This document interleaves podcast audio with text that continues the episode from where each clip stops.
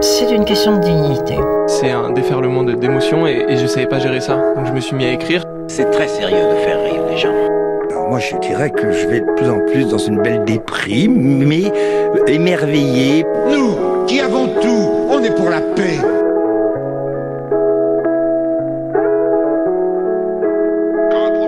Alors, bonjour à toutes et à tous. Aujourd'hui, je reçois mon papa. Je suis ravie. Il est médecin retraité et euh, donc sauver des vies, écouter des gens parler et tout ça, il l'a fait pendant des années. Mais au-delà de la médecine, aujourd'hui, je voulais parler du fait qu'il était engagé dans le monde associatif avec plusieurs associations, donc il va pouvoir nous en parler. Donc bonjour papa, qui est Laurent, bien sûr. Bonjour Agathe. donc je suis assez ému et, et content que tu me que tu m'interviewes euh, à propos du monde associatif. Et donc j'ai réfléchi un petit peu à ce que euh, pourquoi pourquoi je suis rentré dans un dans, le, dans les associations.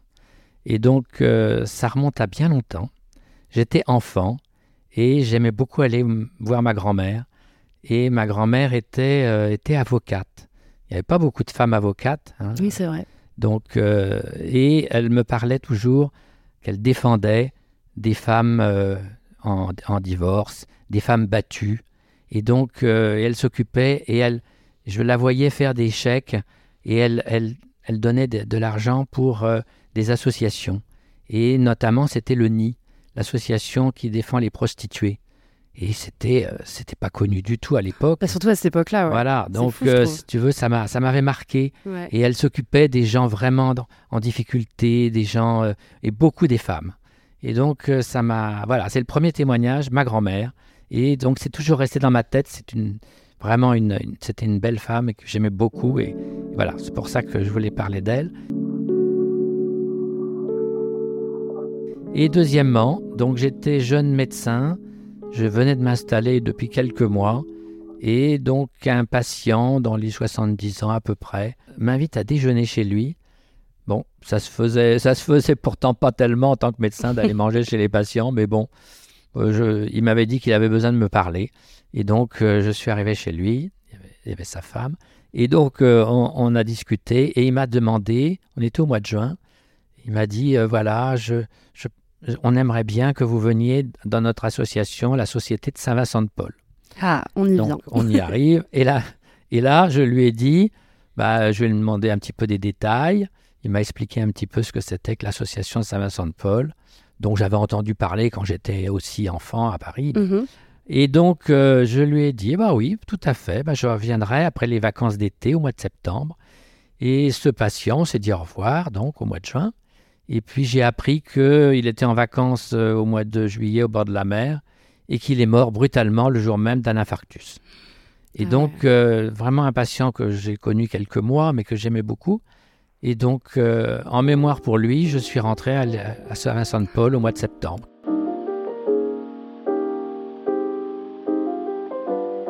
Ah, c'est beau. 1985. Donc, t'avais quel âge à ce moment-là? Donc j'avais 28 ans. Ah oui, ok. J'avais 27-28 ans. Et donc ce patient-là, j'y pense, j'y pense euh, de temps en temps. Et voilà pourquoi je suis rentré à Saint-Vincent-de-Paul en, en mémoire pour ce monsieur.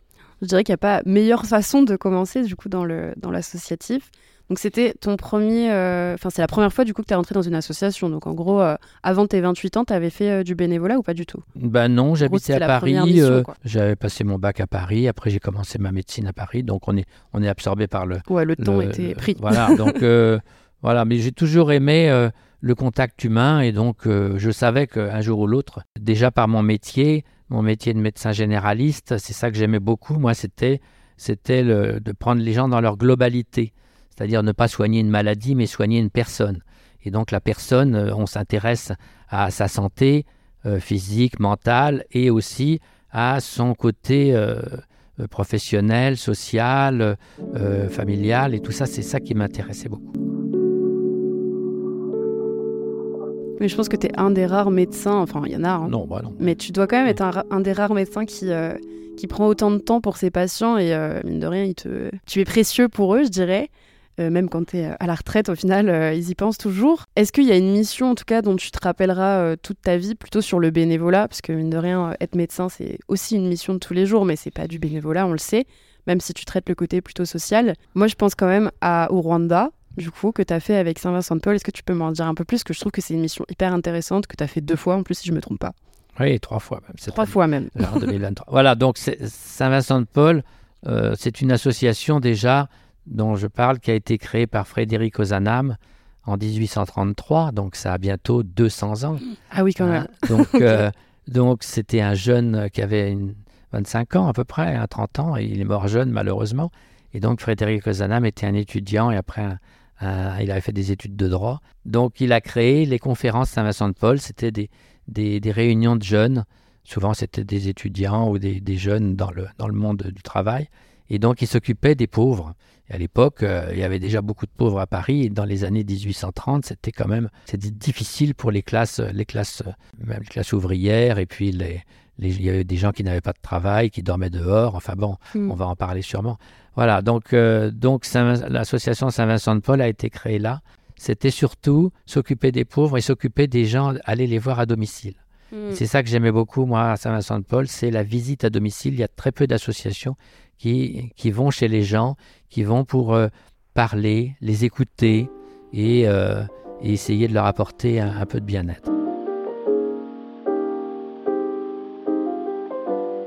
C'est un peu de lien social en fait qui est recréé. Voilà, c'était surtout pour les, voilà, pour les personnes isolées, les Mm. personnes seules, euh, vraiment, et qui ont, qui ont besoin de, voilà, qui ont besoin de visite.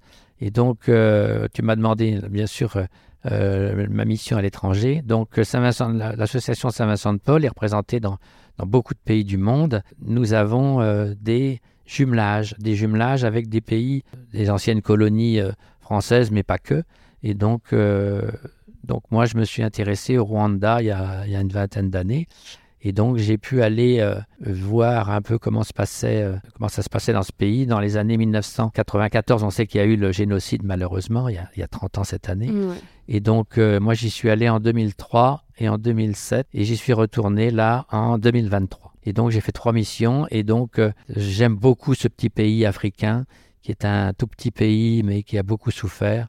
Bon, ils, ont, ils renaissent là. ils- on sent qu'il y a une résilience qui, qui est en train de se faire et que ce pays-là est en train de se développer. Et donc, euh, ils ont besoin de, de soutien aussi avec euh, un soutien amical grâce au jumelage, mais aussi un soutien à des projets. euh, et puis, on les aide financièrement, bien sûr. Et donc en 2003, est-ce que les trois missions déjà, elles avaient le même, euh, le même but? Est-ce que tu as fait les mêmes choses? Et est-ce que tu es intervenu en tant que médecin ou pas d'ailleurs? Je suis pas intervenu en tant que médecin, mais bon, j'avais apporté des médicaments, j'avais euh, j'avais fait, des- faire, je comprends. fait un peu d'ordonnance, de choses comme ça, mais c'était c'était plutôt une mission pour euh, essayer de voir où en étaient les jumelages. Et donc on a on a relancé les jumelages en 2003, mais on était vraiment très proche du, du génocide. Et je me suis aperçu que euh, les gens ne parlaient pas du tout de, de ce qui s'était passé euh, en 94. Mais ça devait être tabou encore. C'était encore trop tôt. trop tôt, ouais, la Et moi, du, j'avais du mal à comprendre ça. Et finalement, j'ai, compris ça avec le, le deuxième et le troisième voyage. Euh, avec le troisième voyage, là, je n'ai posé aucune question sur le, sur le, le génocide, tout ce qui était arrivé. Et finalement, c'est les Rwandais qui m'ont vraiment parlé directement, qui se sont épanchés, qui ont, qui ont raconté toute leur, euh, leur souffrance. Et moi, j'étais juste dans l'écoute. Et je crois que c'est, c'est ça qu'il faut faire quand on est avec des, des gens en difficulté ou des gens euh, qui ont subi des choses très difficiles. Euh, il faut pas leur poser de questions, il faut attendre, il faut être là à leur écoute. Et ça, j'ai, j'ai eu du mal, à, j'ai eu du mal à le comprendre, mais je l'ai compris. Ouais, c'est pas grave, au moins tu as fini par le comprendre et du coup tu les as laissés euh, d'eux-mêmes euh, parler de, de ce qui était douloureux, mais au final je pense que ça les a aidés, j'imagine. Oui. C'est quoi un de tes meilleurs souvenirs euh, bah, Je sais pas, parmi les trois missions, je pense qu'elles sont quand même très différentes. Déjà, t'avais pas le même âge, pas la même maturité, et comme Ouais. tu le dis, il y a des choses que tu avais comprises que euh, soit au deuxième, soit au troisième voyage, enfin voyage, troisième projet, je dirais plutôt, c'est pas un voyage, c'est clairement une aide euh, à un autre pays. Mais euh, ouais, c'est quoi ton, ton meilleur souvenir? Enfin, quelque chose qui t'a marqué ou qui t'a plutôt ému, je dirais? C'est presque un détail, mais c'était important. C'était une journée où on a visité un, un parc, euh, on a fait un petit safari, euh, aller voir des, animaux. C'était très beau. hein. Donc là, c'était un peu la journée détente. Et puis, on a eu une panne de voiture euh, dans, le, parc. Et puis, on a mis des heures, des heures, des heures à avoir une réparation. on pensait qu'on allait presque passer la nuit dans le parc.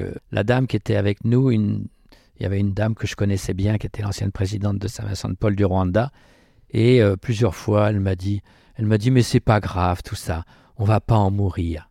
et euh, quand je sais qu'elle avait perdu quand même pas mal de personnes de sa famille pendant le génocide, c'est- plusieurs fois, elle a dit, c'est pas grave, on va pas en mourir. Donc toute la, toute leur, leur vie est, est maintenant euh, est, est sereine. On sent que, on sent que voilà, ils ont, ils ont leur souffrance euh, passée, mais ils arrivent à, à en parler de façon, euh, voilà, les petits détails, les, petits, les petites pannes, les petites choses de la vie, c'est pas grave. Nous, en France, on, on serait énervé avec la voiture qui marchait Ça, pas. c'est vrai. On n'a pas le garagiste qui vient, voilà. Alors que finalement, bah voilà. Et finalement, euh, c'est pas les choses importantes. Les choses importantes, c'est, euh, c'est, c'est Avoir les- ses proches, voilà, euh, c'est avoir ses proches et puis être en bonne santé aussi. voilà. Donc c'est, c'est, c'est un petit détail. Bon, alors il y a plein de choses autres qui sont importantes, mais là, ce petit détail de cette journée, c'est ça que je voulais te dire.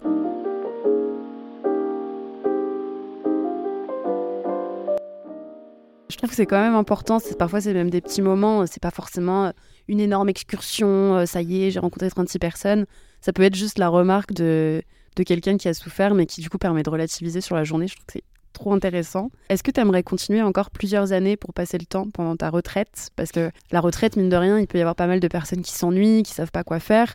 L'associatif, je trouve que c'est une bonne alternative pour euh, Oui. alors pas combler le temps, mais pour euh, déjà se sentir un peu utile, euh, voilà, enfin, et quand même euh, occuper finalement son temps libre. Est-ce que toi, c'est quelque chose qui te procure toujours autant d'émotions, de satisfaction, que tu as envie de continuer pendant ta retraite là? Oui, moi je, m'organise bien, donc je, je, je n'occupe pas mon temps. Voilà, je, je pense que j'ai, un besoin finalement d'aller vers les autres. J'ai Mm. toujours eu, par mon travail de médecin, j'avais le contact euh, Et maintenant, ce qui m'intéresse, c'est vraiment prendre le temps de, de- de les écouter, de les, de, de les connaître. Et ça, c'est important. Et finalement, quand on est dans l'aide aux personnes, je m'aperçois que on donne et on reçoit encore plus. Ah oui, complètement. Et ça, c'est, vraiment le, le béaba de la, de, de la relation humaine dans, la, dans, dans l'aide, quelle qu'elle soit.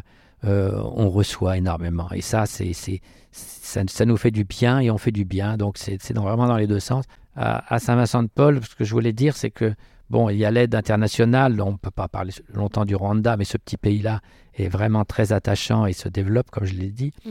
Mais euh, il y, a- il y a aussi toute l'aide euh, chez nous. Oui, c'est vrai. on aide euh, là j'aide des gens qui sont euh, des étrangers qui sont arrivés d'Ukraine par exemple ou d'autres on aide des, des migrants qui sont dans le CADA dans le centre d'aide euh, d'accueil de- des demandeurs d'asile donc euh, on a on a on a beau- beaucoup de moyens d'aider les gens et de les rencontrer on a une permanence à notre euh, local de Saint-Vincent-de-Paul et donc une fois par semaine, on peut les, on peut les écouter, les aider dans leurs papiers administratifs, Mm. les réconforter. Et puis moi, je peux faire des ordonnances et puis les aider euh, s'ils n'ont pas de médecin. Donc, euh, donc on est toujours utile.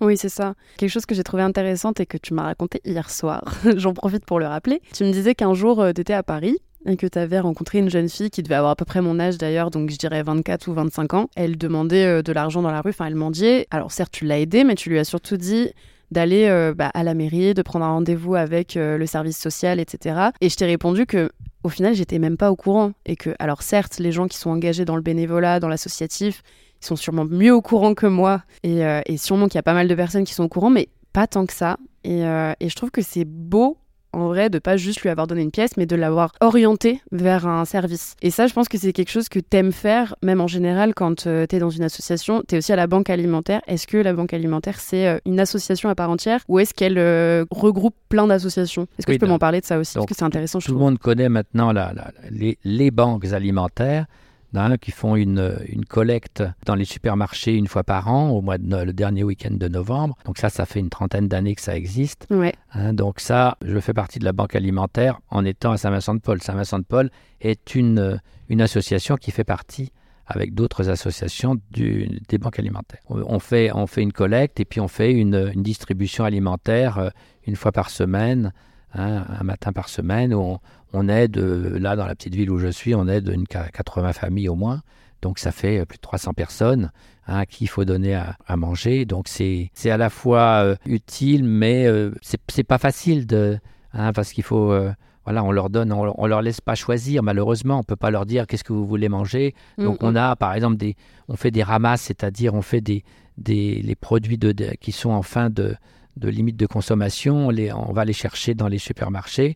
Et puis donc, euh, on a aussi quelques produits frais qu'on va chercher à la banque alimentaire centrale du département. Et donc, euh, avec tout ça, on arrive à faire une distribution. Et donc, euh, bah, les gens sont contents parce que ça leur permet d'avoir des, des produits, des produits gratuits. Mm, mm. et, et c'est vrai que c'est la distribution alimentaire, c'est c'est un des volets de notre, de notre action. Et j'imagine que c'est un moment agréable finalement à partager avec les bénévoles. Euh, on est là pendant deux heures, euh, on demande aux gens euh, de faire, d'acheter des produits de première nécessité ou des conserves, enfin des choses qui pourront servir. Non, non, on leur demande pas d'acheter, hein, c'est gratuit.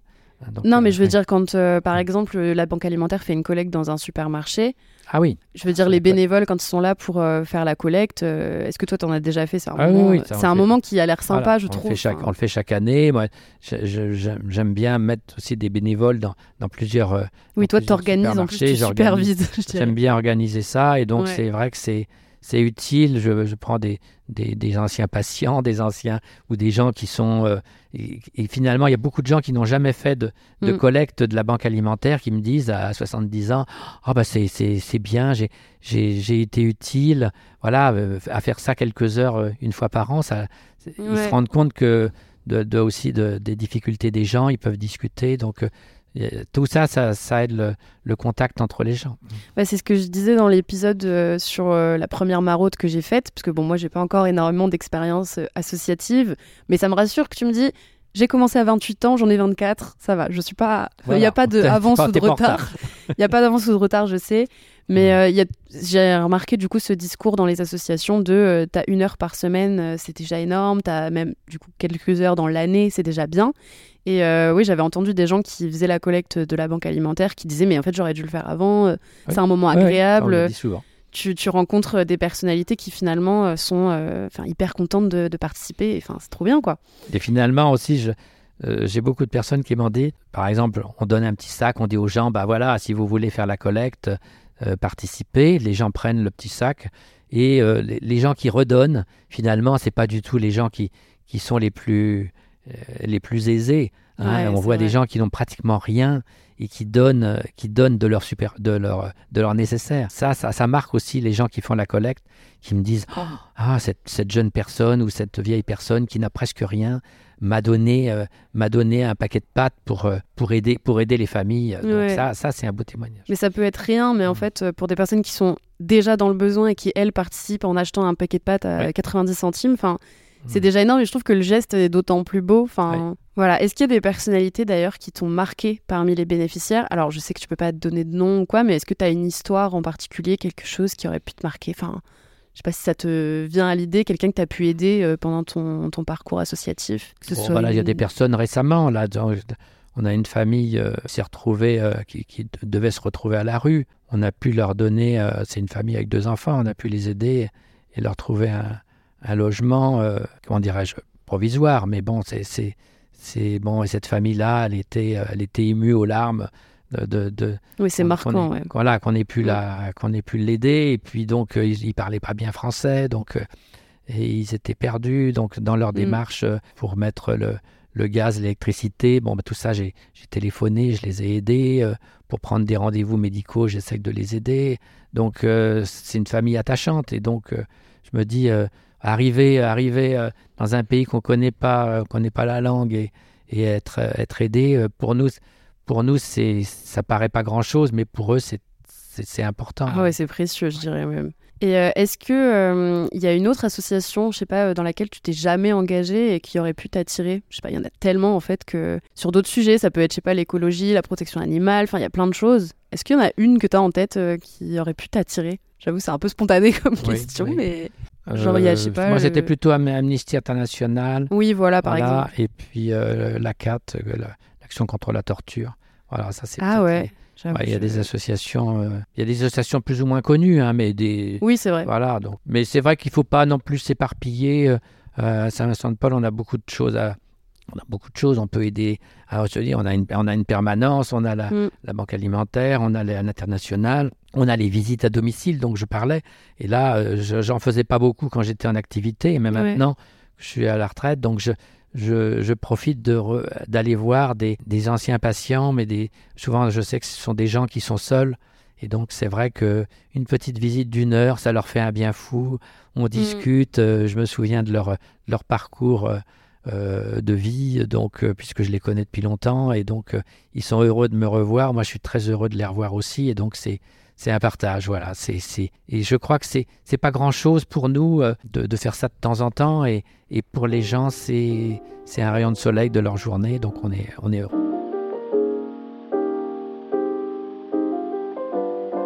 Et euh, moi, j'aimerais conclure en te demandant, parce que du coup, on n'a quand même pas le même âge, c'est une autre génération, c'est euh, d'autres façons de penser, etc. Mais qu'est-ce que tu aimerais dire aux gens de mon âge, donc qui ont, je sais pas, entre 20 et, et 28 ans, enfin voilà, dans, dans ma génération à moi, qu'est-ce que tu aimerais leur dire et qui leur donnerait envie de s'engager selon toi? Mais euh, qu'est-ce que tu aimerais leur dire? Qu'est-ce que ça pourrait leur offrir? Enfin, quelqu'un qui aimerait s'engager mais qui n'ose pas, Bah, que tu oui, on est dans un monde de, de- euh, rapide, du zapping, de la, de, de- des communications et des médias euh, qui, qui ne font pas de, contact direct avec les, les gens. Et donc, je pense que l'associatif et euh, les rencontres, les, les rencontres vraies, c'est-à-dire aller, aller, aller voir les gens ou les recevoir à une permanence, et, euh, ou aller faire une maraude comme tu as déjà fait, Mm. aller, aller en contact des gens, c'est vrai que c'est quelque chose de, de très important et de, euh, dans, dans le monde associatif, c'est c'est peut-être le primordial. Et donc, euh, et donc, comme je disais tout à l'heure,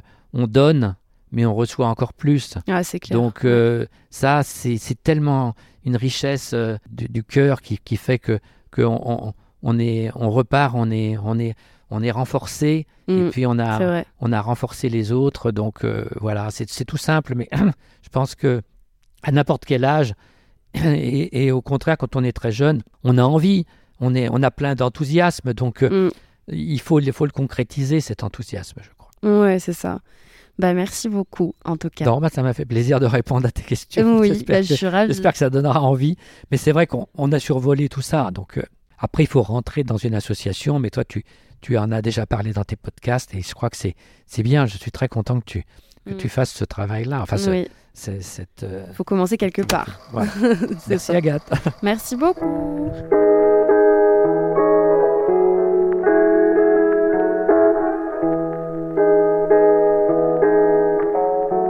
Merci d'être arrivé jusqu'ici. Si vous avez aimé l'épisode, vous pouvez vous abonner au podcast pour rester au courant dès qu'il y a une nouveauté, bien sûr. Vous pouvez me retrouver sur mes réseaux aussi, donc Instagram, TikTok, LinkedIn, tout ça dans la description de l'épisode. Et si vous laissez un commentaire et 5 étoiles au podcast, ce serait mais exceptionnel. En tout cas, je vous remercie et je vous dis à très vite.